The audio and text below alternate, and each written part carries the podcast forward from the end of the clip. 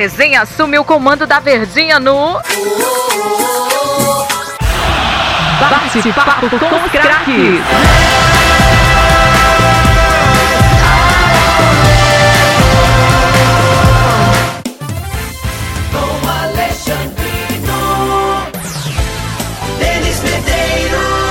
Muito bem, amigo ligado aqui na Rádio Verdes Mares, você também que está ouvindo pelas nossas plataformas digitais também em forma de podcast. Começando mais um bate-papo com os craques, bate-papo com os craques, que é aquela nossa conversa onde a gente sempre traz um convidado especial para falar um pouco, né? Sobre carreira, sobre trajetória, sobre vida, sobre tudo que envolve realmente a carreira do atleta, ex-atleta, jogador, treinador, dirigente, enfim convidado que tá ligado diretamente ao esporte, direto ou indireto, enfim. E eu tô aqui ladeado mais uma vez, André Almeida.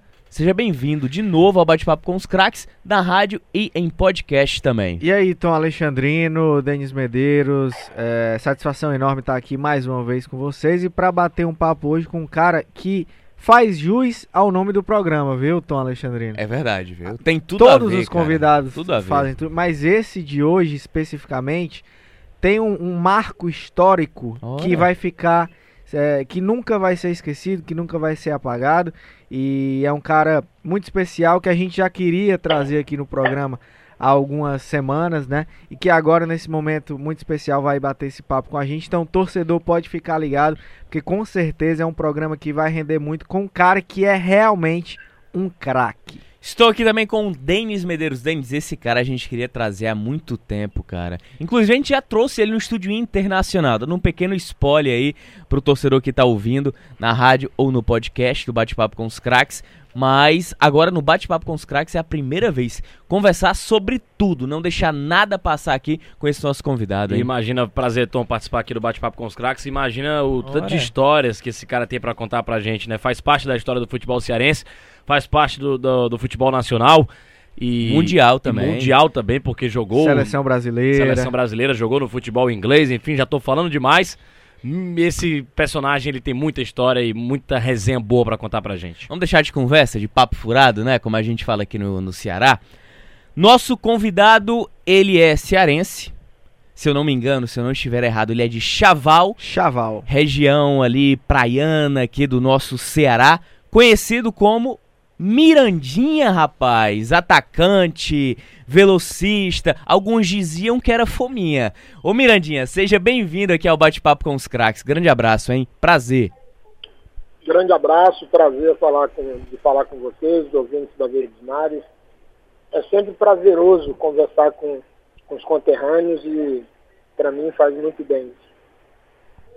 Ô Mirandinha, iniciando a nossa conversa aqui mesmo, você como cearense do interior do estado, tudo bem que era uma região praiana, mas é interior.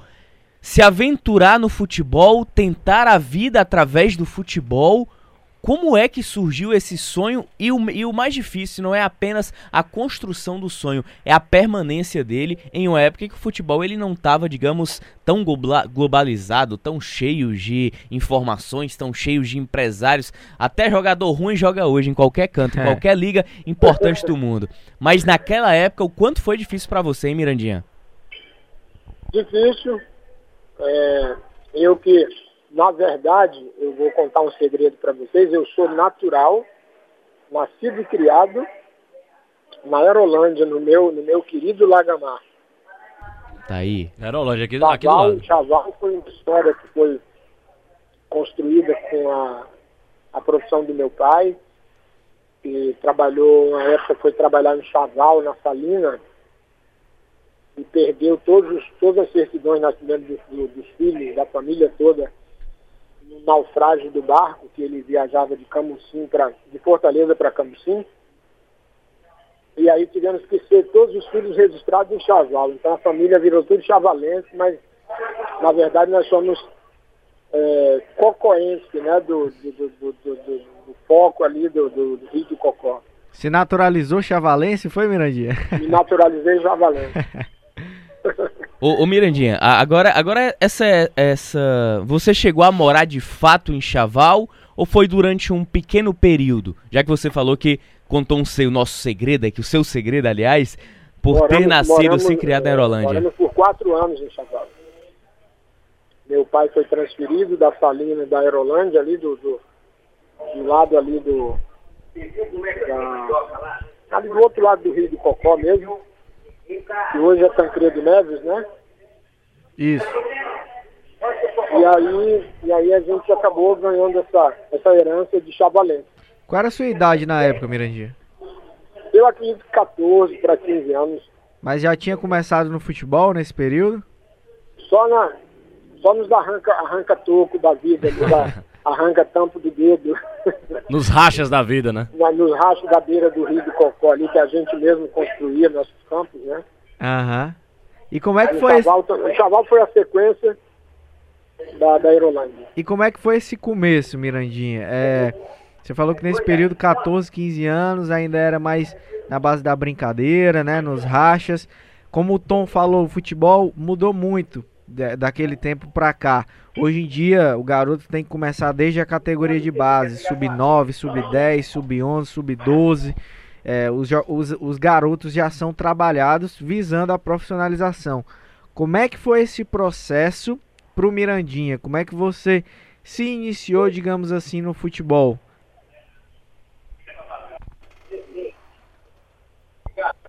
Bom, o, o processo, o processo foi todo ele construído, como eu falei, na, na- nas peladas aí da Aerolândia. É, meu pai era um esportista, era, era lateral esquerdo do antigo é, Aerolândia, clube da, da, da nossa área.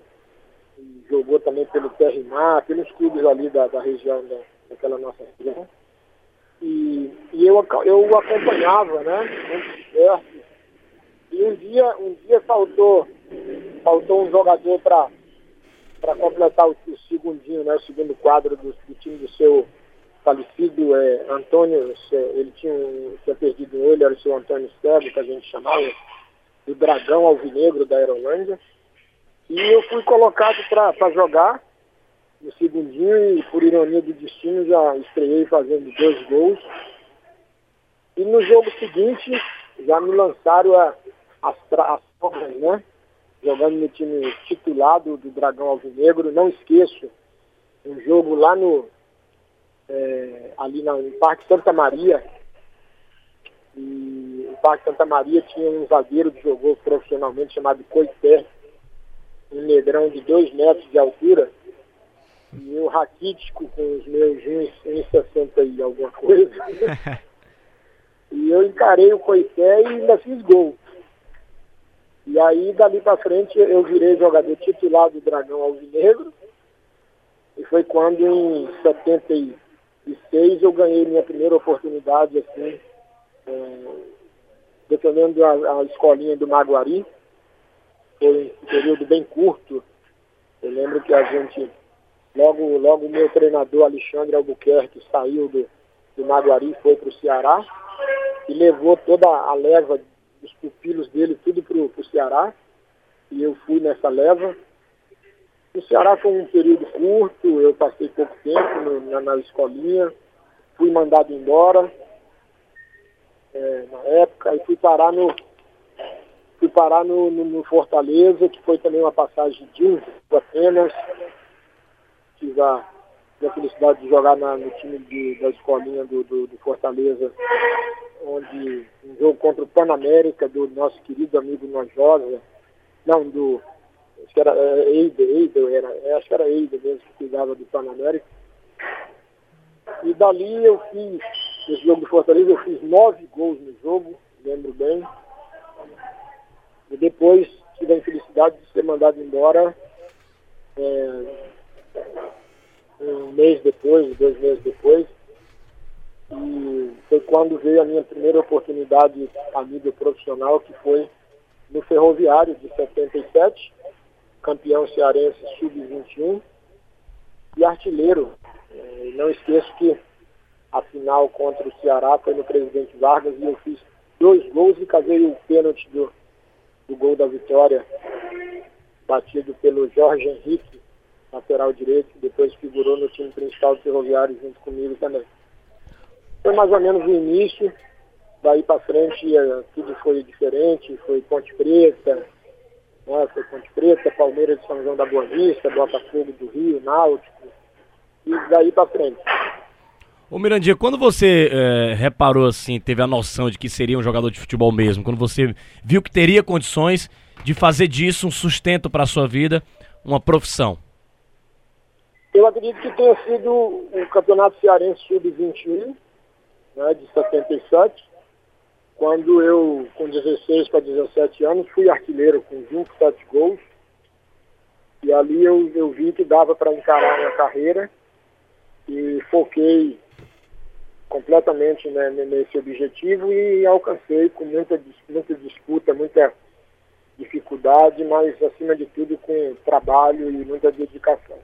Ô Mirandinha, sua carreira ela decola mesmo a partir do momento em que você recebe convite para jogar na Ponte Preta. Imagina só, um garoto aqui no estado do Ceará tem as suas raízes muito fortes no interior do estado, teve as suas dificuldades, provavelmente.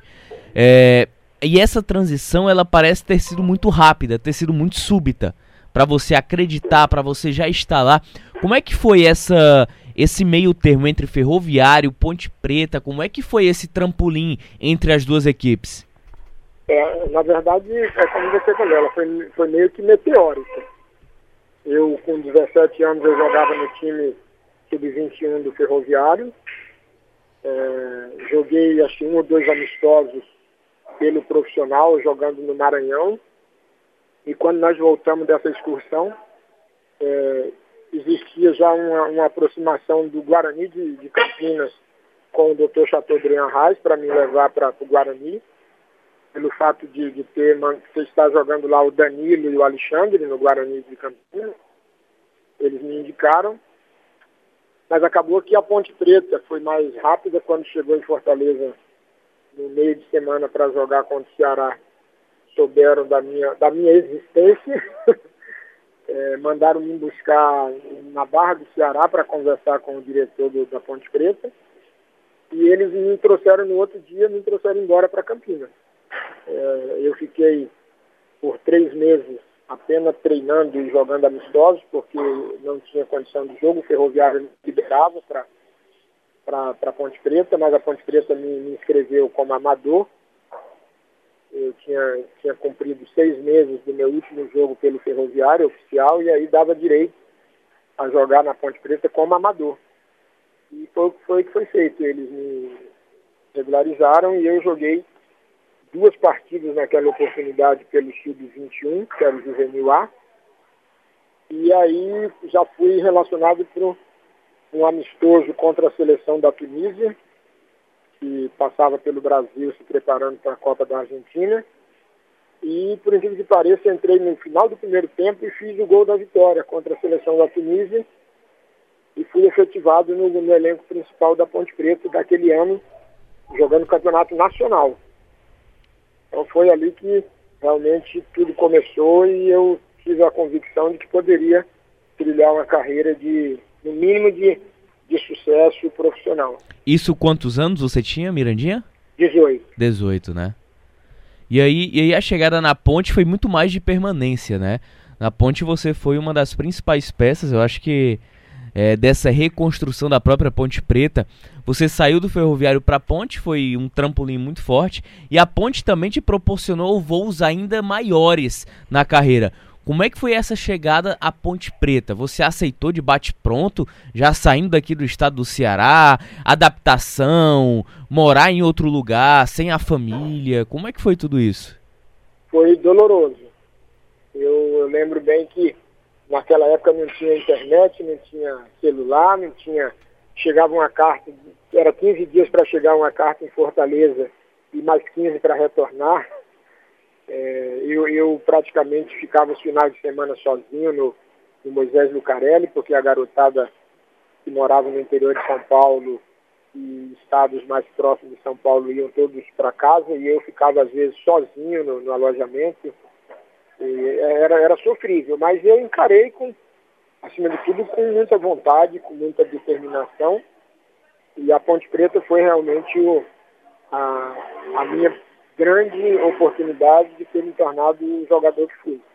E o homem também, pelo, pelo tratamento e pelo, pelo rigor como, que, como a gente era tratado naquela época.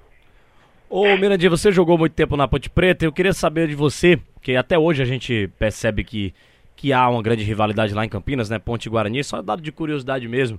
E lá no. Recentemente a rivalidade é, é, é. poucos jogos acontecem, né? Pra ser sincero, entre Ponte Preta e Guarani, pela situação diferente que vive as duas equipes. Mas na sua época, como era esse clássico lá em Campinas? Ele é tão forte assim mesmo? A rivalidade lá é gigante entre Ponte e Guarani? Era muito forte e muita qualidade, né? Era uma, eram dois times fantásticos, tanto, tanto o time da Ponte Preta de 77, que foi vice-campeão paulista, passou a 78, 79, e o time do, do Guarani, que foi campeão brasileiro, eram jogos memoráveis, né? Era uma rivalidade diferente, é, casa cheia, os, os estádios, dividido, as torcidas, não tinha essas brutalidades que tem hoje, né? Guerra entre torcidas. A gente podia ver torcedores das duas equipes ladeados nos estádios e tudo isso acontecia. Hoje já é uma coisa muito é, pessoal e muito de, às vezes até de gangue, né? É, essa realmente a mudança foi essa. E Mirandinha, é, com base nas últimas perguntas que o, o Tom e o Denis fizeram, mas pegando um gancho específico, o fato de ser nordestino, de ser cearense, chegando lá é, na Ponte Preta, muito novo, né? Muito jovem, com, como você falou, com pouca idade, é, uma, uma questão que era totalmente nova para ti. O fato de você ser nordestino, de você ser cearense, você chegar lá no futebol paulista, que já era na época o grande centro é, do futebol brasileiro. Teve alguma diferença? Você sentiu que em algum momento te olharam diferente por essa questão? É, teve alguma, alguma coisa que você. alguma adversidade a mais que você teve que superar por causa disso? Claro na, naquela época existia uma certa discriminação. É, você era tido como Paraíba, como cabeça chata, como alguma coisa desse tipo. E tinha realmente os grupos né, já formados dentro dos clubes, de jogadores locais. Não foi fácil. Eu, eu tive que bater o pé e como sempre fui muito determinado e muito é, dono de uma, uma, uma uma opinião formada, eu bati de frente com muita gente para chegar onde cheguei. E isso, se, isso rola até hoje, né? Você vê, se você for fazer uma autoanálise, é, nós temos grandes profissionais no nosso estado e nem sempre ganham oportunidades fora do estado. E por, um, e por um outro lado, a gente se depara também com uma coisa que eu costumo dizer, falei muito isso na Arena Castelão quando, quando estive lá dentro conduzindo a questão de visitas e é, apresentação do Estado e tudo mais, que às vezes a gente acaba sendo discriminado pelo nosso próprio povo. É, hoje, hoje você vê, por exemplo, nós temos apenas hoje o Marcelo Vilar trabalhando fora do, do Estado em alto nível, né? Futebol de São Paulo, é, eu acredito que isso tudo seja é, coisas que não deveria acontecer no nosso, no nosso estado, no nosso futebol. Ô Mirandinha, e, e, esse caso que você falou de técnicos, né, fora do o cearense que não são aproveitados e, e só o Vilar que tá lá fora, a questão do jogadores também, né? Você, o Jardel, outros atletas assim tiveram oportunidade na seleção Oswaldo, agora o Everton Cebolinha, que foi campeão com a Copa América e estão com a seleção brasileira. Mas assim, a gente nunca teve um cearense na Copa do Mundo. A gente paga, pega aqui é, Pernambuco, Salvador. A gente já teve é, Paraíba, atletas que já disputaram Copa do Mundo com a seleção brasileira, mas o estado do Ceará ele nunca levou nenhum jogador para a Copa do Mundo. Por que, Mirandinha? Eu acredito que tem tem esse, esse lado, né, bairrístico, é, esse lado discriminatório em determinados momentos, porque eu, eu, eu lembro de, de mim, por exemplo, em 90 eu era, eu era tido como o melhor atacante do futebol brasileiro. E não fui para a Copa da Itália é, em detrimento do, do Lazzaroni ter levado o Romário com o pé quebrado.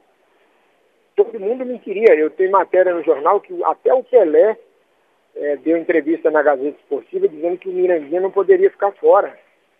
E muitos outros jornalistas de, de gabarito no nosso, no nosso Brasil colocava a coisa dessa maneira, mas eu acredito que seja realmente é, uma coisa que é, acontece devido do nosso próprio povo, que às vezes discrimina de maneira é, equivocada enquanto, enquanto poderia dar aquele, aquele suporte que o pernambucano dá, que o baiano dá, que o dele é o melhor, que, que tudo isso acontece. Então é por aí que eu acho que precisa haver essa mudança. É aquela questão, né, Mirandinha? Se o cara não tem oportunidade aqui, vindo da base, ele não vai ter como explodir para fora, a não ser que ele.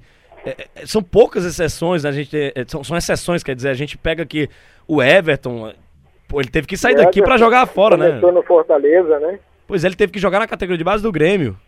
É. Pra poder explodir. Então, se o cara não tem chance aqui, ele não vai ser um. No, o estado do Ceará não vai produzir isso é, craques, isso né? É um problema, isso é um problema crônico do, do futebol local, né? O, eu, eu, lembro, eu lembro que eu fui campeão cearense em 2009 dirigindo Fortaleza, com sete cearenses titulares. E a minha cabeça estava toda hora na bandeja, nego querendo a minha cabeça porque eu, eu colocava a garotada para jogar. Então isso, isso são coisas que, eu tive a oportunidade de conviver e presenciar pessoalmente. É, Mirandinha, a gente, é, daqui a pouquinho a gente vai falar sobre essa questão do, do Mirandinha treinador. Só pergunta, André. Na, na, verdade, eu tô com a história. É porque é tanto assunto. É porque isso... o, o, o, Mirandinha tem tanta história construída no futebol de uma forma geral que a gente eu já tava querendo pular pro assunto seleção brasileira, a questão da Copa de 90. Mas eu queria só fazer Mas depois um... a gente entra nesse assunto. É, porque o Mirandinha é falou um negócio é, interessante aqui, Tom e André Almeida, é, de que recebia pressão, né? do, to do torcedor, mas assim, é, você falou a pressão também interna lá dentro do Fortaleza te pressionavam porque você escalava sete jogadores nascidos aqui no estado do Ceará? Isso, isso acontecia e acontece até hoje, né? Eu, eu, eu lembro que nós fomos jogar é, contra, o, contra o Flamengo lá em Volta Redonda, na terceira fase da Copa do Brasil, e a gente, o Fortaleza tinha acabado de contratar um goleiro e a gente estava com alguns problemas na, no, no gol. E o Douglas era meu titular e veio um, goleiro que não podia jogar o Cearense, só podia jogar as outras competições e eu fui muito pressionado para tirar o Douglas e colocar o outro goleiro, porque o Douglas poderia se machucar, poderia ser expulso e a gente tinha para, no caso de uma situação do, do Campeonato Estadual, só podia só podia jogar o Douglas ou o Roberto, que era o reserva imediato. E eu fui pressionado, mas eu não abri mão do, da escalação do Douglas. Não, se eu perder ele lá no Rio, ele vai, joga o Roberto. Entendeu? Então essas coisas aconteceram, mas futebol, você, você tem que. Eu, eu, eu aprendi uma coisa com um dos meus grandes mestres. Você, se você tiver que perder sua cabeça na, na guilhotina, você tem que perder com as suas convicções, não é, fazer o contrário. E eu sempre tive essa conduta como treinador e como jogador era assim também. Ô Mirandinha, voltando aqui, ó, a nossa conversa ela vai e volta, vai e volta, avança no tempo, depois volta no tempo, porque os assuntos eles sempre estão ligando um ao outro e é sempre muito boa a conversa, entendeu? E tem muitos assuntos a abordar. Aí eu queria voltar um pouquinho lá para Ponte Preta. Olha que loucura. A gente passou por seleção, falou do Fortaleza 2009, aí vamos voltar mais uma vez para Ponte Preta. Depois a gente volta para os outros assuntos. Aí também, volta de novo para os outros coisa. assuntos, é muita coisa boa. Ô, ô Mirandinha, você chegou a ser treinado pelo lendário Oswaldo Brandão lá na Ponte Preta? Foi um grande mestre para você? Ah, eu fui. Fui sentir a felicidade de pegar o seu Oswaldo, acho que nos últimos trabalhos dele. Eu lembro bem que eu era garoto e eu machuquei o tornozelo num treino numa quinta-feira, um entorse é, razoavelmente é, grande. E aí ele mandou gestar meu pé e eu, para mim, ficar com o pé pro alto para não sair do Evangelho do Carelli e a gente tinha umas viagens que a gente fazia de final de semana para Monte Sião, para ficar na, na, fazenda dos pais do Oscar. E eu acabei descumprindo a ordem, viajei com a, com a rapaziada para Monte Sião e quando voltei, tirei o gesso e fui para o campo na terça-feira. E eu lembro que o Oswaldo chegou e falou assim, menino, Qual foi, a, qual foi a velhinha que te, que, que te benzeu, que você já, já voltou dando esse torpedo de novo pro gol? o seu Oswaldo era uma figura maravilhosa, gente boa demais. E, e, e como, como ele era, assim, Mirandinha, no dia a dia, em relação à disciplina, né? personalidade? Já que, que o cara tinha uma autoridade no futebol enorme, né? Tremendo, tremendo. Eu, eu, lembro, eu lembro bem que o time da Ponte Preta tinha um grupo de gordinhos, né? É, Tuta, Vanderlei Paiva, é, tinha mais alguns, é, Rafael Goleiro, Odirley, e nós fomos fazer um jogo em São José do Rio Preto, e nós tínhamos um motorista exclusivo da Caprioli, que transportava a Ponte Preta, e parecia muito com o Chicão que jogava no São Paulo. E o apelido dele a gente apelidou de Chicão, era só ele que viajava com a gente. E nós fomos para Rio Preto e o seu Oswaldo determinou que os, os, gordinhos só iriam tomar um copo de água e ele ia servir na mesa. e na viagem o Chicão foi meio lento na, na estrada, no volante. Quando nós chegamos no hotel, na hora do jantar, ele chegou e falou assim, ô, oh, e você, Chicão? Senta ali na, na, na, mesa dos gordinhos que você tá muito lento na estrada. Será que era, então, era bravo, homem? É, o homem, o homem era bom demais. Né? Mas era um paizão mesmo, né? Paizão, paizão. Ô, ô Mirandinha, me fala também, na Ponte Preta, se eu não me engano, você chegou a jogar, não sei se lado a lado, não me recordo, com o Dadá Maravilha. Como é que era essa convivência, a personalidade do Dadá, por tudo que ele construiu no futebol? Bom, eu fui reserva do Dadá, né? Honra, uma honra, eu né? Eu fui pro time principal, eu, eu, era, eu era o reserva imediato do Dadá. Tinha eu, Parraga, tinha é, o Luizinho, era um outro atacante, e, e, o, e o Dario. E aí eu lembro que o Dadá, ele, ele era um, um cara fantástico. A, a gente juntava a juvenilizada toda, que o segundo time da ponte era só juvenil, né? Só eu, Oswaldo, é, Edson Abobrão, Juninho, Nenê Santana, que passou aí pelo Ceará. E a gente, no hotel, a gente ia todo mundo pro quarto do Dadá só para ouvir as histórias dele. E no final, na hora do lanche, ele mandava vir um caminhão de comida e a gente ia deitado e rolava com ele, né? Chamava ele de rei Aí eu lembro bem que teve um, teve um episódio que eu joguei uma preliminar, eu não estava relacionado no time principal, e teve um amistoso contra o time daqui bom, de Campinas, e eu fui pro jogo, fiz nove gols no jogo. Ô oh, rapaz. No outro dia ele me chamou sozinho assim no canto e falou assim, ô cabeça, ele me chamava de cabeça. Ô cabeça, você não faz mais isso não. E se você faz mais um gol naquele jogo, o rei ia ter que passar a coroa para você. Porque ele tinha feito, ele tinha feito nove contra o Santo Amaro, né? De Recife. Aí ele falou, você, pô, você quer, quer complicar o rei? Eu teria que passar a coroa para você. Mas era bem, era muito prazeroso. E tem muita, tem muita resenha. Uh, Ele no... jogou com o Jair Pisserni também, se eu não me engano, na Ponte Preta, o. Foi o, técnico depois, né? O, o Mirandinha. Jogo Jair Pisserni, da Maravilha também naquele time. E tem é, muita. Dadá, Oscar, Polozzi, Odirley, era um timaço. Nenê era... Santana, que era garoto na época também. De, de estar no meio dessas feras todas com 18 anos. E é muita, tem muita resenha assim, né, Mirandinha? Acho que você também no final da carreira fa, é, já falou com muitos jovens da maneira que o Dadá falou com você também na, na Sim, brincadeira, né? claro. né? Tipo assim, ô, oh, vai com calma aí, porque eu tenho moral, eu tenho história também, né? Acho que essa resenha faz parte do futebol, né? Tem, tem, que, tem que fazer valer essa história. A hierarquia, né? Hierarquia. Ô Mirandinha, é, ainda pegando a questão do que você acabou falando sobre é, o fato de ser cearense, de ser nordestino, e você disse que o pessoal lá te chamava de Paraíba, né? A gente chamava Sim. de Paraíba. O Dadá te chamava de cabeça, era também, por causa cabeça, da, é, da cabeça, cabeça, chata também?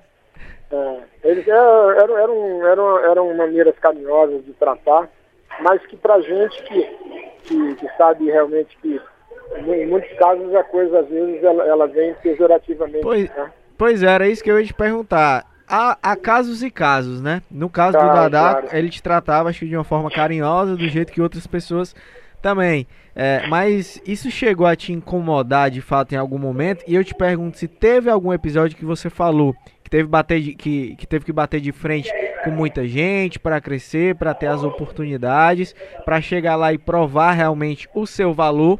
É, tem algum, teve algum episódio que fosse marcante para você, que até hoje você lembra, você traz como algum exemplo de uma prova desse momento que você teve que, que superar essa desconfiança e, e dar uma resposta para alguém assim que tentou, digamos, te menosprezar por esse fato, que usou esse, esse, esse apelido, esse fato nordestino, esse fato de você ser nordestino como uma forma pejorativa?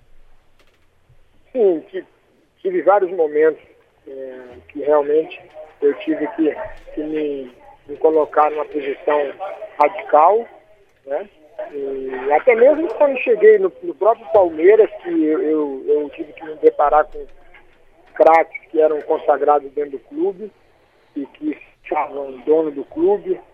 E eu tive que chegar e falar, bicho, ó, vamos fazer o seguinte, você faz a tua parte, eu faço a minha, é, que eu não vou abrir mão do, daquilo que eu vim buscar. É, eu sempre fui assim, eu sempre tive, sempre fui muito bom Sempre me preocupei demais, principalmente com os mais jovens, nos elencos que eu, que eu passei. Mas eu sempre tive uma, uma personalidade formada e, e, jamais abri mão da, das minhas convicções em relação àquilo que, que eu fazia e que eu poderia fazer por alguém. Você não abaixava a cabeça também, né? Não, de jeito nenhum. E acho que muito Só da... para correr pro gol.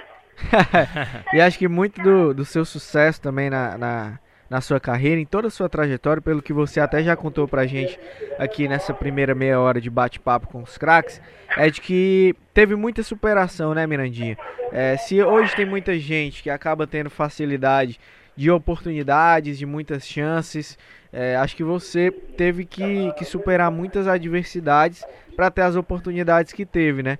E, e aí, como é que foi também essa questão, já entrando um pouquinho na, nas outras oportunidades, que você teve um, um, ótimo momento na Ponte Preta, como a gente abordou aqui, e aí você já falou um pouquinho do que, que você viveu no Palmeiras. E aí entrando em Palmeiras e também Botafogo, que foi outro canto que você acabou sendo muito marcante, teve uma passagem muito marcante.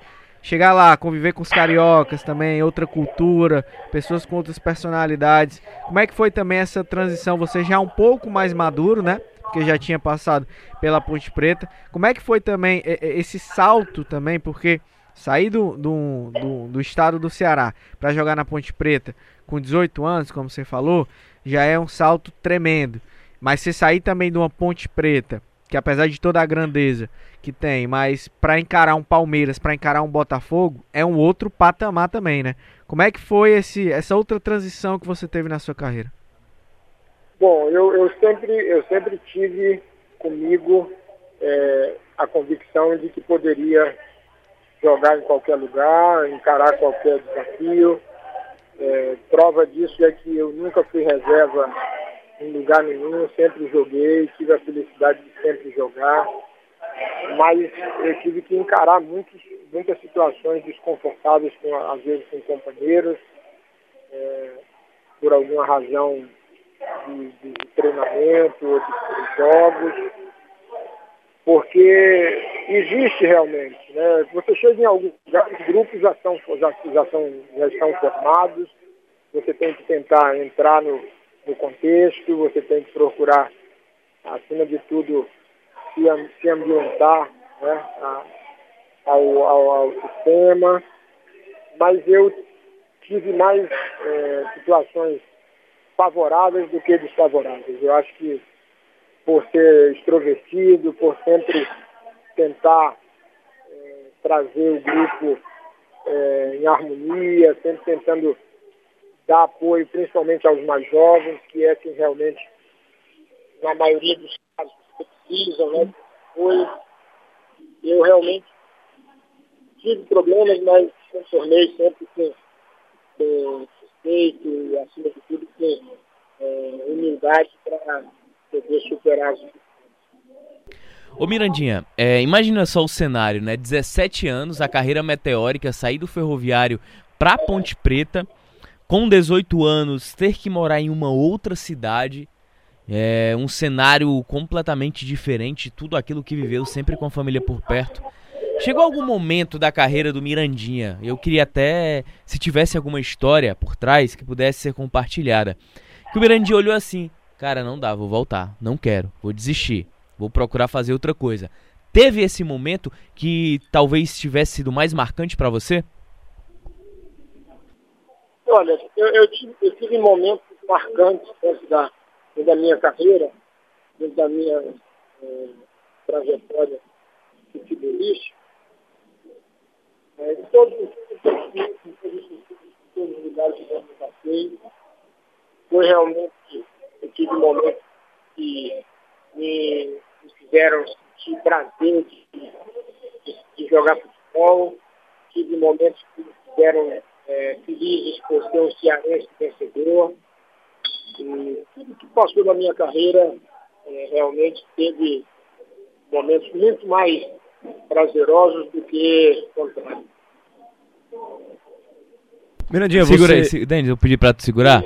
Fazendo um rápido intervalo aqui no nosso bate-papo com os craques, aqui no nosso podcast também, é rapidinho. É só o tempo de molhar a boquinha e depois voltar aqui para ouvir mais um pouco dessa boa conversa com o Mirandinha. A gente volta daqui a pouco. Bate-papo com, bate com os craques.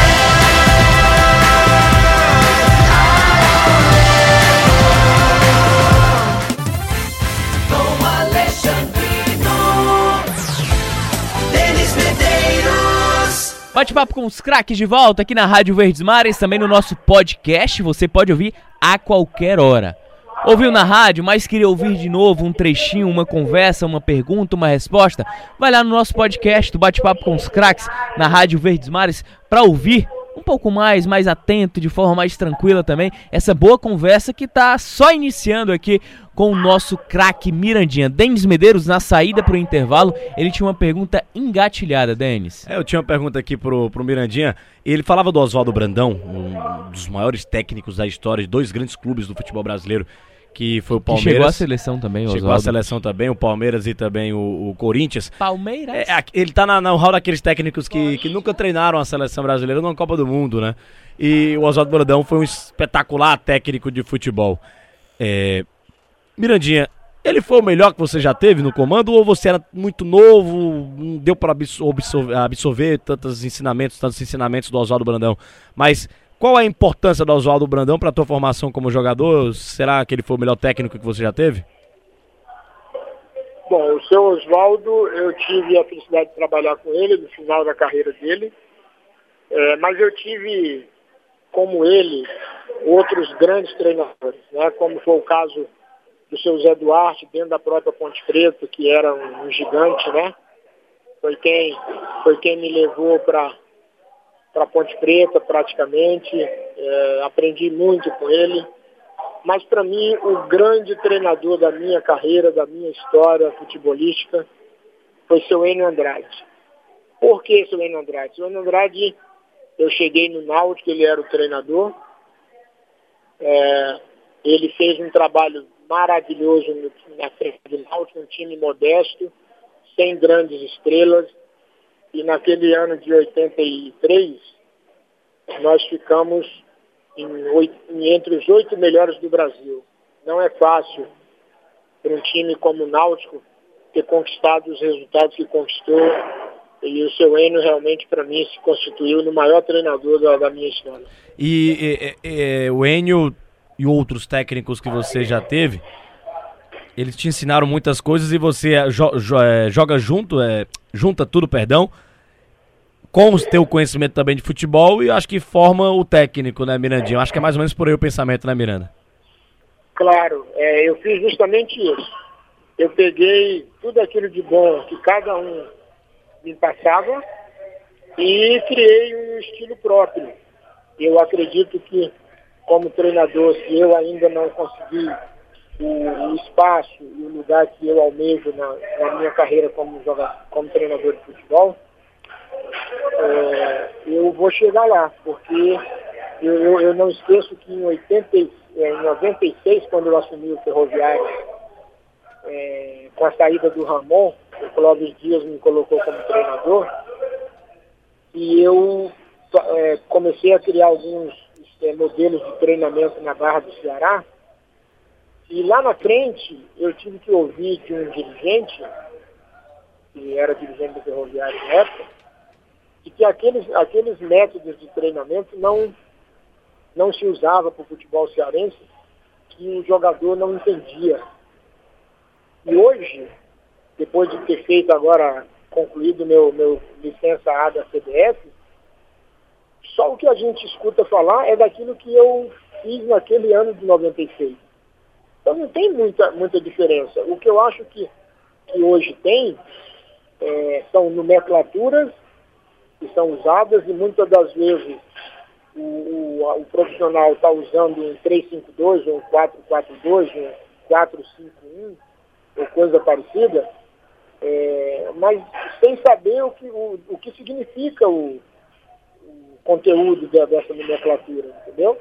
Então eu acho que o futebol ele, ele, ele, ele é interessante porque cada um tem o seu estilo próprio, cada treinador trabalha menos ou mais do que o outro, é, dentro da sua, da sua convicção. E o futebol é legal por isso.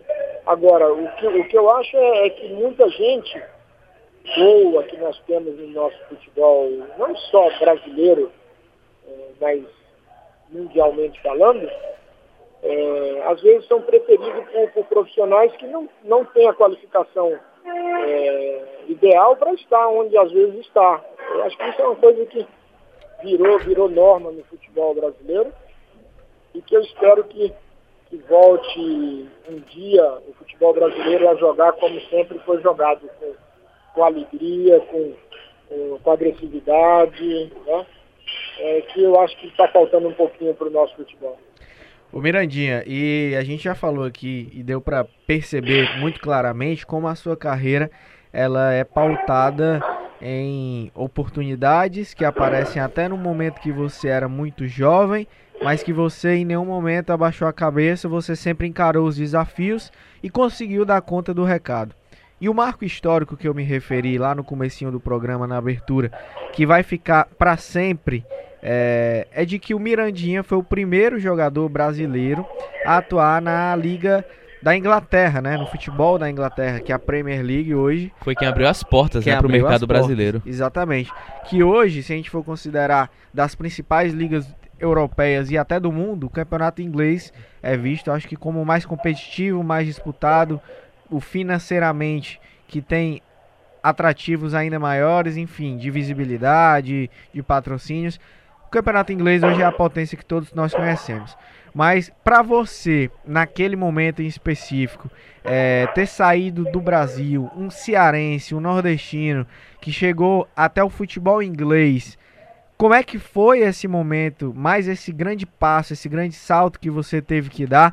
E se você tem dimensão hoje da importância, do impacto que você teve para abertura de mercado para os brasileiros lá no futebol da Inglaterra também. Como é que foi esse, esse período? essa transição que você encarou e também se você tem hoje noção da importância que esse passo que você deu teve para outras pessoas.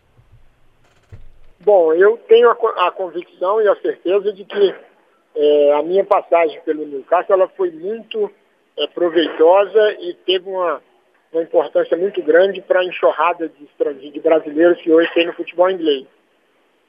Logicamente que se eu tivesse sido um fracasso é, na Liga Inglesa, com certeza a Liga Inglesa iria continuar levando os argentinos, os franceses, os africanos e brasileiros não teriam tido maiores oportunidades. Logicamente que é, logo depois de mim né, veio o Juninho Paulista para o Middlesbrough.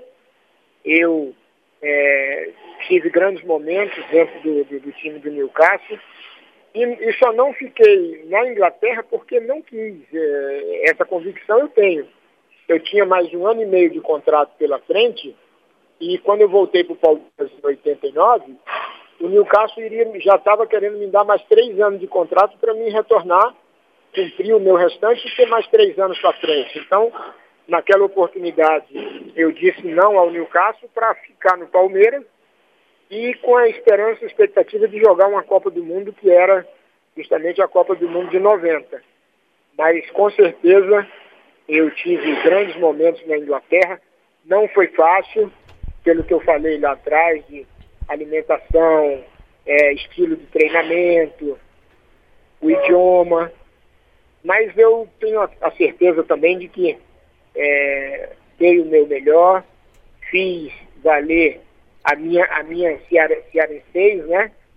E o cearense ter aberto o mercado para o futebol brasileiro tem uma Foi cabarretado, viu? importância muito grande.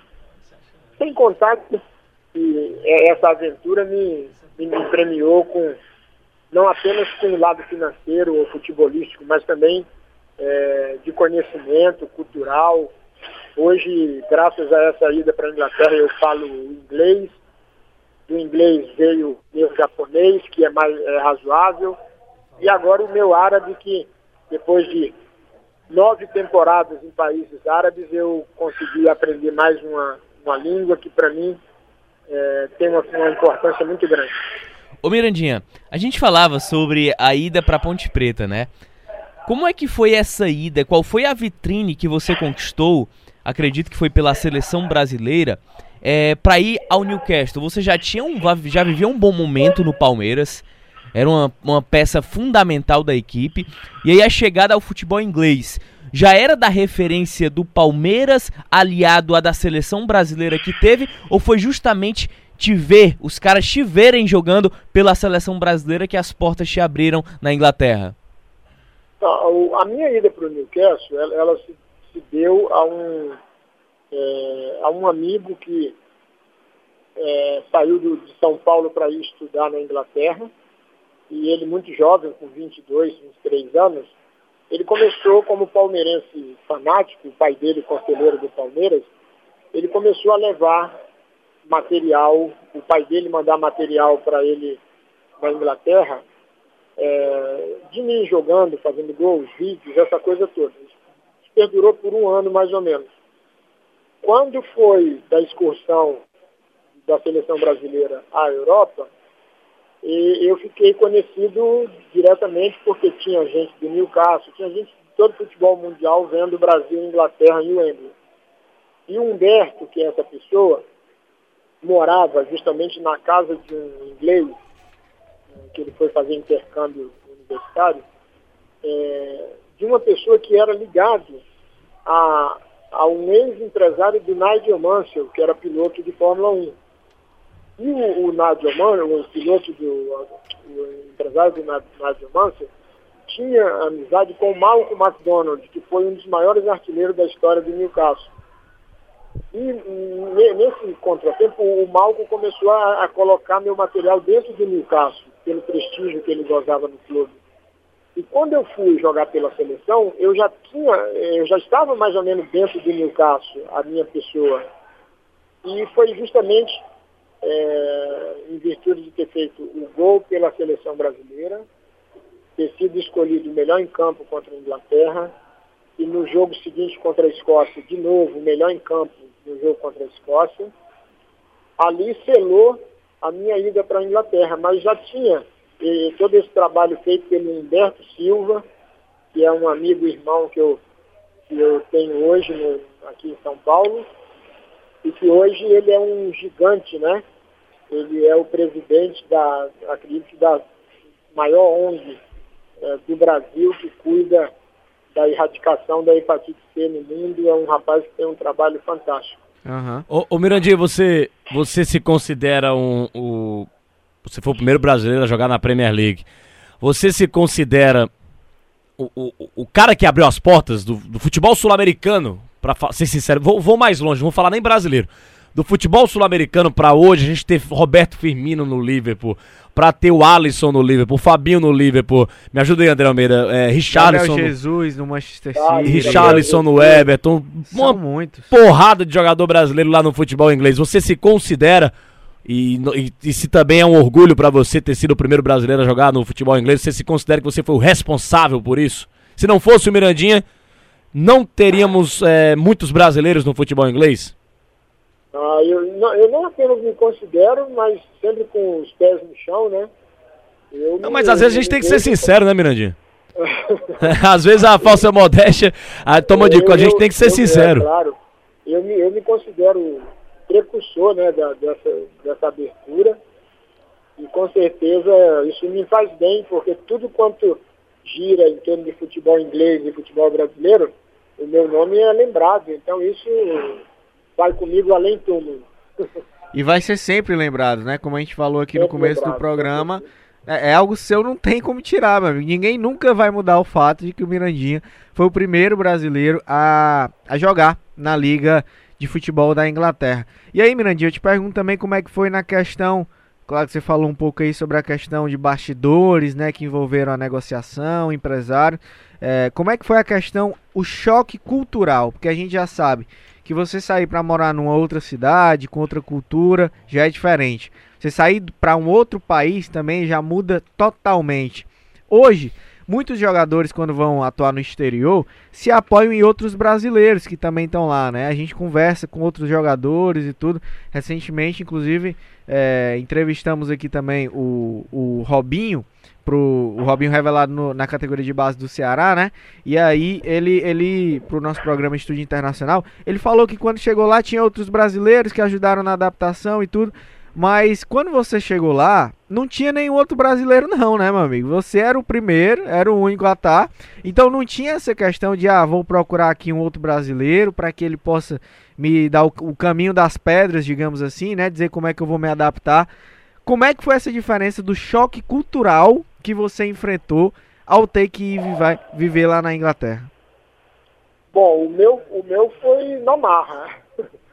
o meu foi na marra. Eu fui para lá sem sem falar meia dúzia de palavras em inglês. Tive que me adaptar à língua, alimentação, né, costumes, é, estilo de futebol. Apesar que nesse, nesse item eu, eu fui feliz porque o Newcastle jogava diferente do, dos demais, não era, não era aquele futebol que passava do meio do campo, é, virava cruzamento. O meu time era um time bom, que jogava um bom futebol com o Paul, com meu parceiro de ataque, que era o Paul Godard, que era um ex-jogador do, do West Ham. É, tinha o Paul Gascoigne, que foi para mim o maior, um dos maiores meios que eu joguei com e vi jogar. E meu time era um time bom, jogava mais futebol no chão, mas o choque cultural ele foi muito grande.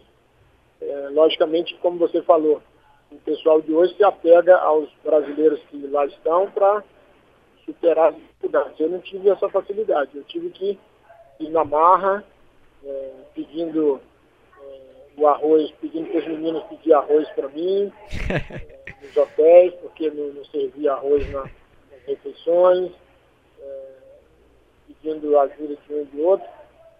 E logo no, no segundo ano eu tirei deixei de lado o intérprete, deixei de lado é, a professora que deu aula durante um ano para mim e para a família, e mergulhei de cabeça na cultura do país, onde, é, graças a Deus, fez um bem tremendo para mim. Até hoje eu tenho, eu tiro, eu tiro proveito e benefícios dessa, dessa coisa maluca que eu acabei realizando.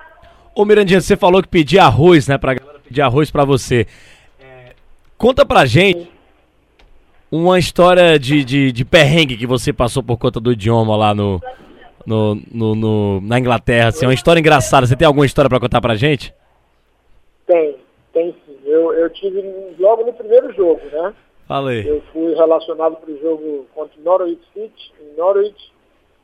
E, e lá era comum, você acabava o jogo, a gente subia no ônibus, já tinha um local determinado que o ônibus parava para pegar é, a, o lanche, né, a comida que era frango com batata ou peixe com batata, fish and chips ou chicken chips. E, e eu, é, tranquilamente, o, o Paul chegou para mim e falou assim, mira, mira, go to the coach, go to the gata, né, que é, vai, vai no homem e fala para ele, Mr. Willie, I am fucking starving. Dizer, meu, meu, meu, meu patrão, eu Sacaneou. Tô, tô errado de fome. e eu fui tranquilamente. Quando eu falei, o Mr. William olhou para mim com um olhão irlandês, né? É durão, aí já olhou assim, Mira, don't, don't say this, Mira, this is, não good. Aí eu falei para ele, o Gaza. o Gaza, Mr. Willis, que me mandou falar. Sacaneou, Aí sacaneou. Aí o ônibus, É. todo caiu na gargalhada. Essa foi a primeira. Ô, ô Mirandinha, eu tenho Tem uma pergunta. outra? Tem outra? Tem outra?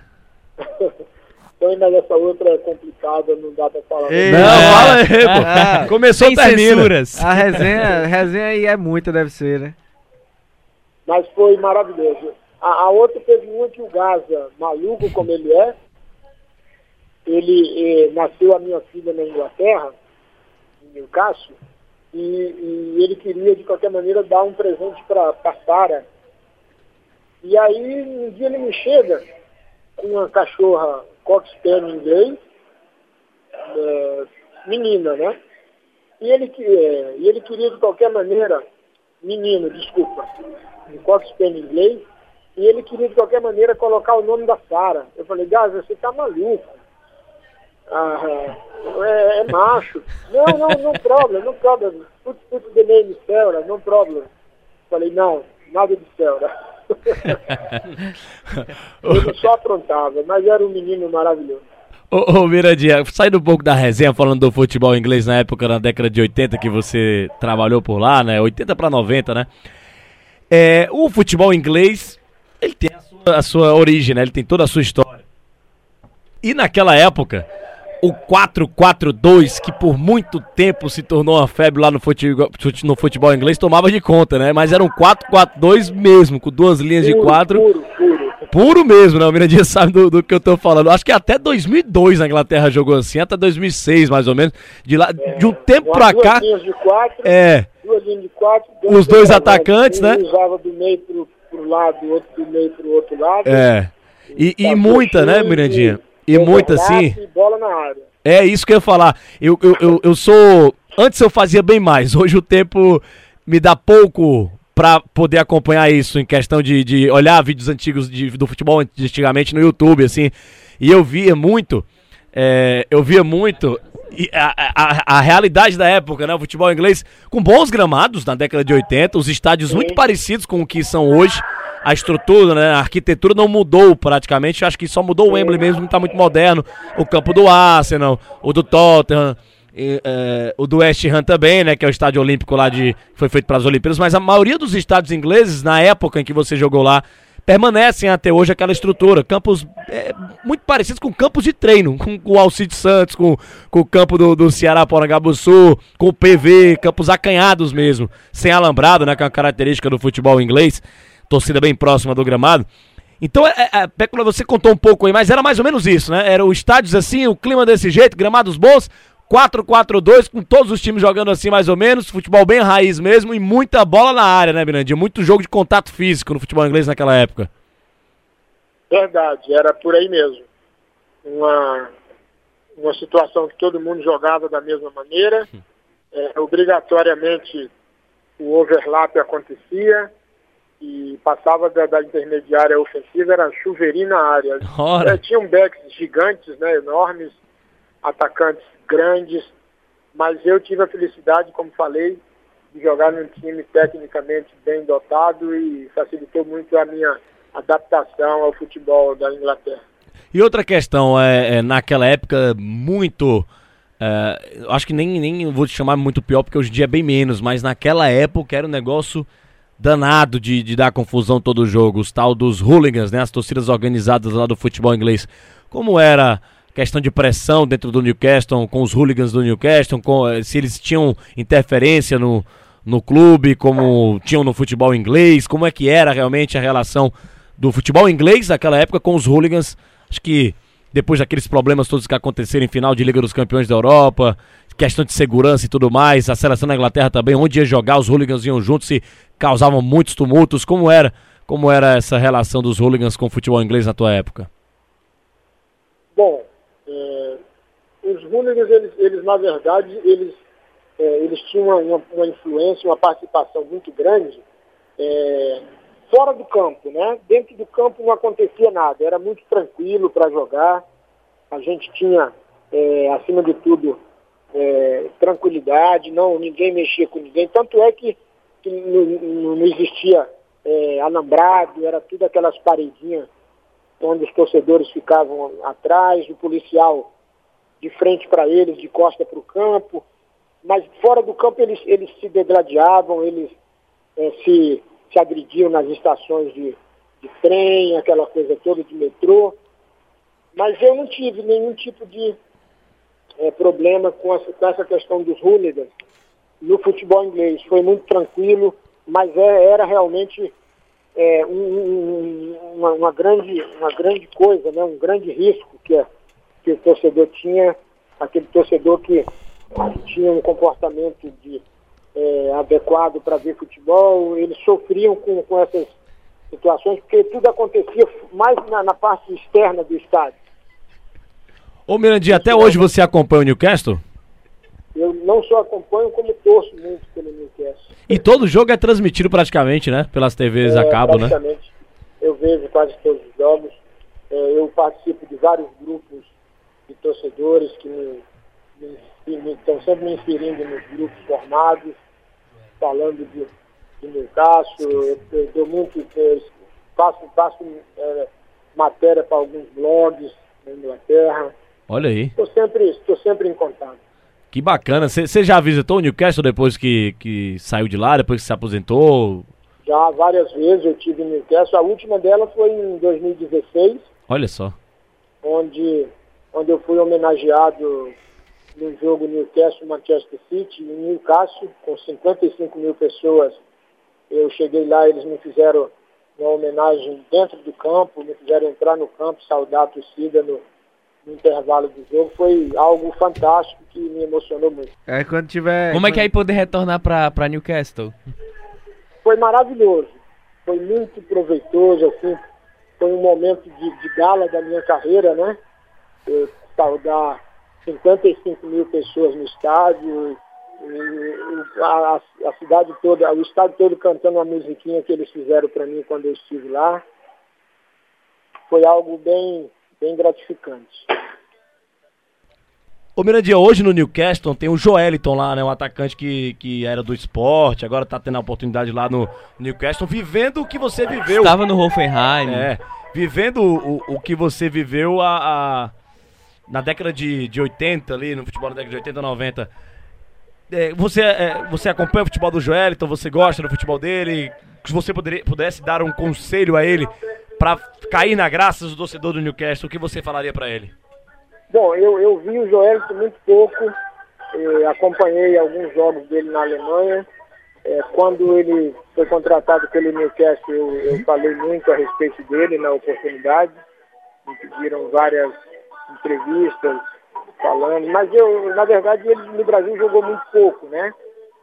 É, teve uma passagem um pouco melhor na Alemanha e eu disse uma coisa pra, pra, para o Joel, que no, no, no jornal é, Evening Chronicle, que é de Newcastle, de que para ele se, se dar bem no futebol do Newcastle, ele teria que cair nas graças da torcida no, no, no, no, que diz, é, no que diz respeito à comunicação. O torcedor do Newcastle ele é apaixonado pelo seu jogador, pelo seu time, eles têm, eles têm o Newcastle como religião, é uma coisa bem notória.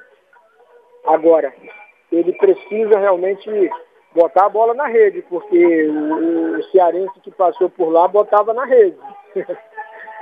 então ele precisa fazer valer essa coisa de, de artilheiro. E, e não é difícil, porque o futebol inglês ele é bom de se jogar. Hoje, melhor ainda, com muita proteção que que tem o jogador dentro do campo, com as câmeras que cuida de tudo, né? Por aí é uma situação que, que ele precisa é, se adaptar rapidamente. Oh, só, só para o torcedor entender, a gente está conversando com o Mirandinha por telefone, já que ele não mora em Fortaleza, ele não mora no estado do Ceará, ele mora em São Paulo, não é isso, Mirandinha? Sim, estou em São João da Boa Vista agora. Exatamente. E Por morrendo isso... de saudade dessa minha Fortaleza, Eita. desse meu Ceará. E aí a gente está conversando aqui sobre o assunto Newcastle da Inglaterra, quando ele chegou, o primeiro cearense brasileiro abriu os mercados, as portas do mercado inglês para o futebol brasileiro. E aí, enquanto a gente estava ouvindo o Mina, a gente estava ouvindo ali um Gustavo Lima também, um Ora. sonzinho bom no fundo. Ô André, é só para explicar para você, torcedor, que o Mirandinha não tá conosco aqui no estúdio, ele tá, a gente tá fazendo a, a, essa conversa, essa entrevista via telefone, mas André Almeida tinha uma pergunta engatilhada. Exatamente, era pro Mirandinha falar sobre é, a relação com o torcedor do Newcastle é, na volta, Mirandinha, que você teve nas outras oportunidades depois já de ter pendurado as chuteiras, principalmente nessa última vez em 2016 que você falou. Como é que é na rua? Você sai, o torcedor acaba lhe reconhecendo, aquele torcedor que tem a memória de quando você ainda era jogador do Newcastle, por tudo que você fez pelo clube. Como é que é essa relação com os torcedores quando você acabou voltando lá nessas últimas passagens? Bom, sempre foi muito calorosa. O torcedor é, reconhece muita, mesmo, né? Tem muita gratidão, né? Tem, tem muitas lojas de, de souvenirs do Newcastle, aí você é requisitado para dar autógrafo para as pessoas que, que adquirem os objetos. É, eu tive a felicidade de, na última delas, é, ser, ser, homenageado e passei uma manhã toda em das, das lojas principais da cidade dando autógrafo para os torcedores é, e tive a felicidade de ser recepcionado pelo meu querido e amigo Sir John Hall, que foi um dos gigantes da, da história do Newcastle nos últimos anos, quem, deu essa, quem fez essa mudança radical do, do Newcastle. Ele veio de, de, de, onde morava, a 30 milhas de Newcastle, para tomar um café comigo e com o Lee Pine, que era a pessoa que, que sempre está comigo quando eu vou para Newcastle. Foi muito legal é, e eu me senti muito, mas muito é, gratificado pelo carinho com que as pessoas me tratam quando eu lá estou. Ô Mirandinha, e com base nisso também, e no que você já falou um pouco pra gente, sobre a questão de que às vezes o nosso próprio povo, né, o cearense, acaba não valorizando tanto o que, é, da, o que é da terra, você acha que é, na Inglaterra, no Newcastle, e aí eu falo do, do, do, do, público exterior em geral. Acaba tratando melhor os ídolos do que aqui no Brasil e aqui do que no caso dos cearenses melhor. O tratamento que é dado em questão de gratidão, de reconhecimento por tudo que foi feito. Você percebe que fora do Brasil eles têm um cuidado, uma atenção maior do que aqui no nosso país e mais especificamente aqui no caso também do nosso estado do Ceará. Você acha que essa, essa relação clube e torcida com o ídolo fora do país acaba tendo um impacto maior? Olha, com certeza. Eu, eu, eu, eu tenho algumas passagens que eu posso falar com propriedade. É, eu, eu tive por duas vezes no Palmeiras há dois anos atrás e eu fui tratado como se fosse um qualquer. É, nem mesmo a, liber, a, a liberação para mim entrar no centro de treinamento e conhecer foi me dada. O segurança é, fingiu que falou com alguém e acabou que não falou com ninguém, falou que não podia entrar, que estava tudo fechado. É, e eu tive que vir embora sem. Eu ia apresentar o CT para minha mulher e meu filho. É, eu, tive, eu tive uma passagem dentro da Arena Castelão com o Sérgio Alves, e eu fiquei muito, mais que muito chateado, porque o Sérgio, um ídolo maior da torcida do Ceará, do Clube Ceará, ele foi ver um jogo na Arena Castelão quando eu cuidava da parte da zona mista ali, de tudo aquilo que eu cuidava. É, foi oferecido, é, ele pediu um ingresso e foi me dado um ingresso para o Sérgio Alves para ele ir para a torcida atrás do gol junto com a torcida. É, mas como eu tinha acesso a, a, todo, a todas as dependências do estádio, eu coloquei numa, num camarote sozinho para ele ver o jogo Ceará e, e alguém que ia jogar e ele jogava depois pelo ferroviário, dirigindo o ferroviário. Então eu acho que são essas coisas que, que demonstram que as pessoas é, só, só, só, dão importância aos seus ídolos quando ele está, quando ele está dando 100% é, em prol do clube, entendeu? Acho que isso é uma, uma coisa muito negativa. Ô Mirandinha, só, só continuando o assunto aqui Newcastle, é, foi uma projeção muito grande para você é, também com auxílio de seleção brasileira, também de Palmeiras, toda essa situação que te trouxe talvez uma, uma vitrine muito forte. E aí a gente fala sobre assunto seleção. Eu acredito que seja algo na época foi injusto. Você merecia estar na seleção, mas assim, é, foi talvez a melhor escolha ter saído do Newcastle. Talvez se tivesse permanecido no Newcastle, é, a vida teria sido mais longa na seleção. Olha, com certeza. Eu tive, eu tive o grande, o, o grande, um passo muito, muito, muito errado quando eu resolvi em 89 é, que eu tava, eu tinha voltado emprestado para o Palmeiras e o Newcastle me queria de volta de qualquer maneira. Tinha mais seis meses de, de empréstimo a cumprir e eles fizeram de tudo para me levar de volta, inclusive acertando com o Palmeiras, me, me mandando passagem e tudo mais. E acabou que, que eu disse não ao Newcastle para ficar no Palmeiras justamente pensando, pensando numa, numa seleção brasileira, numa Copa do Mundo. E calculei mal, é, não deveria ter feito o que fiz, mas infelizmente a minha, a minha obsessão e, a, e o desejo de jogar uma Copa do Mundo foi maior do que a razão. E sobre a não convocação, Mirandinha, como é que você lidou, como é que você reagiu, como é que você recebeu é, essa não convocação para a Copa do Mundo que, como o Tom falou, era mais que merecida? Claro, eu fiquei muito chateado, eu, eu não acreditava que jogando o que eu estava jogando em 89 pelo Palmeiras, eu não tivesse, não fosse merecedor de, de uma convocação, mesmo com a ida do Romário, que estava com aquele problema no tornozelo, se recuperando de uma lesão seríssima, uma cirurgia, eu teria, eu, eu, na minha opinião, eu teria espaço dentro do grupo. Mas infelizmente, naquela oportunidade não aconteceu e eu fiquei apenas com o dissabor de não ter disputado uma Copa do Mundo. Ô Mirandinha, você, você acredita que se a continuidade no Newcastle tivesse sido um pouco maior, a permanência também, o não retorno ao Brasil, você acha que fatalmente poderia ter ido à Copa do Mundo? Ah, com certeza. Eu, eu, eu acredito, hoje eu tenho a convicção de que, mesmo se eu tivesse voltado para o Newcastle, a minha, a minha possibilidade teria sido muito grande. Eu acho que por aí foi, foi meu, meu grande erro. Ô Mirandinha, e, me, e, e causa um certo arrependimento hoje, talvez, pensando é, um pouco mais para trás em relação à seleção, essa questão de Newcastle, tudo que envolveu? Ou foi uma fase da sua vida que você teve que passar para se tornar a pessoa que é hoje? Bom, eu acredito que tenha sido é, coisas do destino. Não tinha que acontecer. É, a minha escolha na, na, no, meu, no meu íntimo foi errado, mas a gente não sabe é, o que, que o Papai do Céu, naquela oportunidade, tinha que tinha reservado para mim, era o que eu fiz e, e por aí eu me conformo. Ô Mirandinha, vou te pedir só um minutinho enquanto a gente faz o nosso último intervalo aqui pra gente arrematar esse último bloco aqui com o Mirandinha. Um grande prazer estar aqui no nosso bate-papo com os craques aqui na Rádio Verdes Mares e também no nosso podcast. Só um minutinho que a gente volta já. Bate-papo com, Bate com os craques.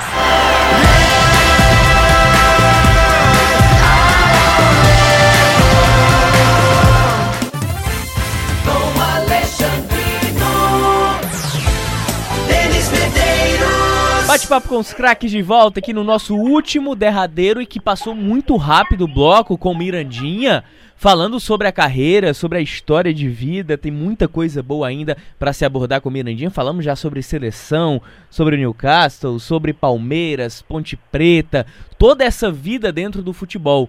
E aí, você tava com uma perguntinha engatilhada, né, André? Exatamente. É, antes da gente falar um pouco sobre a vida do Mirandinha em si, é, entrar um pouco na questão do Mirandinha treinador, né? Do Mirandinha técnico de futebol. Que até como você falou, Mirandinha, já aqui no, ao longo do nosso programa, teve passagem por Ferroviário, né? Teve passagem também por Fortaleza.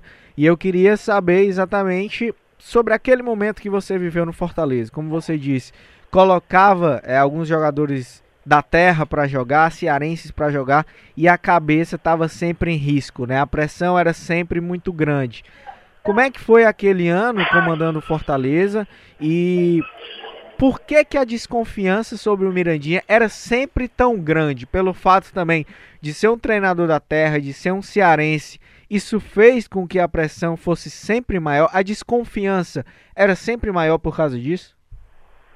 Bom, eu, eu, eu acredito que, é, infelizmente, por, por ter sido um profissional que sempre ajudei a muita gente, é, existia uma certa desconfiança de que eu fosse empresário de futebol. Eu, eu lembro bem que quando o doutor Lúcio Bonfim me contratou para trabalhar na base do Fortaleza, ele falou isso bem claro para mim, que eu ainda não tinha chegado no Fortaleza porque existia esse comentário de que eu era empresário de futebol. Ora, se eu tenho um filho que jogou na França, jogou na Holanda, nem dele eu fui empresário, eu ia ser empresário de jogador como treinador, jamais passou isso pela minha cabeça. E eu dei provas disso ao doutor Lúcio, quando ele me contratou e me mandou para o Aracati, que disputava a terceira divisão do Cearense, e tinha nove jogadores da base do Fortaleza na, naquele, naquele grupo. E foi justamente é, nesse, nesse sentido que eu é, me coloquei. Eu passei a, a, a demonstrar para ele que eu não era nada, nada disso que falavam. Tive um comportamento hiperprofissional dentro de Fortaleza, primeiro na base lá no Aracati, depois no profissional. E quando eu, eu assumi o time definitivamente, eu dei provas maiores, dizendo é, que os jogadores do Fortaleza iriam ser, por mim, valorizados. Foi isso que aconteceu. E, infelizmente, muita gente é, não, não via por esse lado. E eu fiz, fiz valer a minha, a minha postura. Fui até o final com jogadores da terra jogando. E quando saí do Fortaleza, eu saí porque não aceitei uma condição de, de, de ter jogadores enfiado goela abaixo, como foi o caso é, que aconteceu depois do jogo contra a Portuguesa em São Paulo, onde me, me contrataram três jogadores que eu não os conhecia, não, não havia pedido os atletas, e esses jogadores estavam no, no, no saguão do hotel em São Paulo para viajar com a delegação quando não era do meu conhecimento. Ali selou a minha saída do Fortaleza, mesmo tendo sido tricampeão estadual, e além disso, ter levado o Fortaleza à terceira fase da Copa do Brasil, saindo para o Flamengo. Então, é, é, quebraram completamente um planejamento que você formou, assim. O, o, a, além da sua história, você foi bicampeão cearense pelo Fortaleza como treinador e como jogador também na, naquele famoso jogo de uma semana, né? E aí, e aí, como treinador, acabam fazendo essa situação. Que os, já que os resultados estavam vindo, quem eram as figuras ou quem eram as pessoas que talvez estivessem com a, querendo tirar a credibilidade do trabalho do Mirandinha naquela época? Bom, é, nós tínhamos a, a pessoa do, da diretoria, que o presidente era o doutor Lúcio, uma pessoa por quem eu tenho muito carinho, é, mas ele foi influenciado de alguma maneira é, de, desde o episódio do Luiz Carlos, que foi contratado contra a minha vontade, contra a vontade da, da, do próprio departamento médico naquela oportunidade, porque o Luiz tinha um problema cirúrgico no joelho. E eu lembro muito bem daquele jogo contra o Guarani de Sobral, final do segundo turno, nós tínhamos ganho em Sobral, acho que de 3 a 1. E, mas se perdesse de 1 a 0 em Fortaleza, iríamos para prorrogação e pênalti e foi falado, foi de, definido entre comissão técnica, é, to, todo o staff, de que ele só poderia jogar 15 minutos, e naquele jogo é, eu não coloquei no, no, lugar do, do Nicásio, que foi, que, eu fui, que foi substituído, no, a última substituição que eu fiz, e criou-se um, um clima muito ruim e o Luiz Carlos passou a trabalhar é, juntamente com alguns outros atletas que não estavam jogando, para simplesmente minar o meu trabalho. E foi o que aconteceu. Eu ia perguntar exatamente sobre isso, Mirandinha, sobre essa relação com o Luiz Carlos, né? Que foi algo que na época foi muito marcante e até hoje repercute. É, como é que foi essa, essa, essa relação com ele? Porque ele já chegou sem o seu aval, né? Foi uma contratação que chega sem o aval do treinador e que teve esse, essa questão de bastidores que ele acabou culminando junto com outros, outros, outros atletas, como você bem citou, é, trabalhando de uma forma para minar o seu trabalho, como você acabou de dizer. Como é que foi essa relação com o Luiz Carlos? Vocês chegaram a ter alguma desavença? Teve, teve alguma coisa nesse sentido? Não, com a chegada dele não teve. Ele, ele não, não tinha sido pedido por mim, é, foi uma, uma, uma escolha da diretoria. Eu não, tive, não tinha nenhum problema com o Luiz Carlos, eu era o treinador do Fortaleza ele, ele chegou como mais um atleta, mas ele chegou rodeado de, de muita, de muita é, apoio para ser escalado de qualquer maneira. Quando ele, na oportunidade, ele não estava podendo jogar como as pessoas queriam. E aconteceu é, dentro, dentro do dia a dia alguns probleminhas, mas contornáveis de, de, de comando e comandado. Mas foi isso que aconteceu. Rapaz, e tinha muita coisa boa para conversar. A gente vai, pede até desculpas ao torcedor, ao ouvinte que tá nos acompanhando. Que infelizmente o Mirandinha tava se, teve que se deslocar, porque ele dá um treinamento para uma garotada de base lá próximo de onde ele mora.